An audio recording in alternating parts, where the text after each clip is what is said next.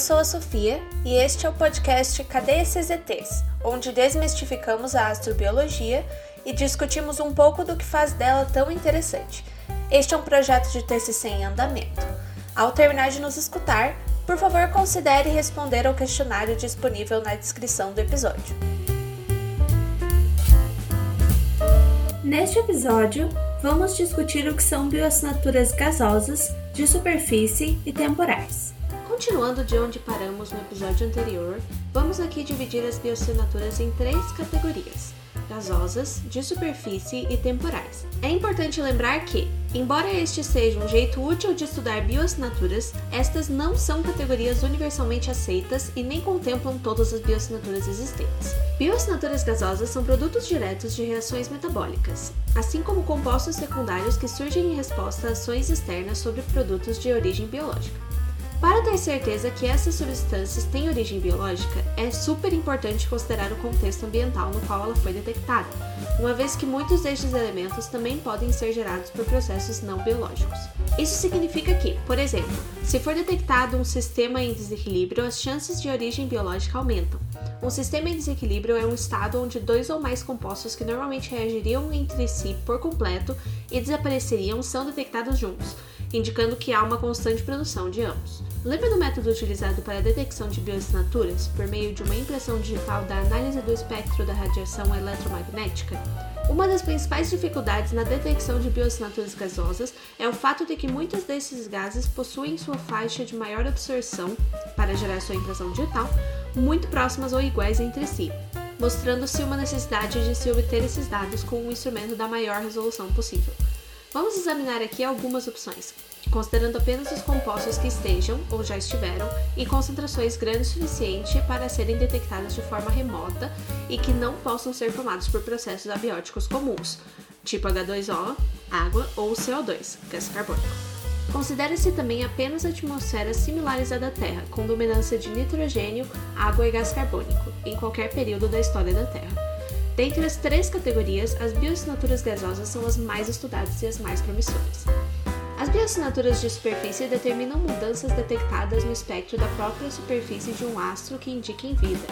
Por exemplo, pigmentos presentes em plantas. Mesmo sendo algo ligado à fotossíntese, um processo biológico, é importante lembrar que também existem processos abióticos que produzem resultados similares. A detecção de algo com essa complexidade requer estudos mais profundos, já que estes espectros podem sofrer leves alterações de acordo com as moléculas envolvidas ou diferentes ambientes e espécies. Ou seja, não há um espectro específico que possa ser utilizado como impressão digital.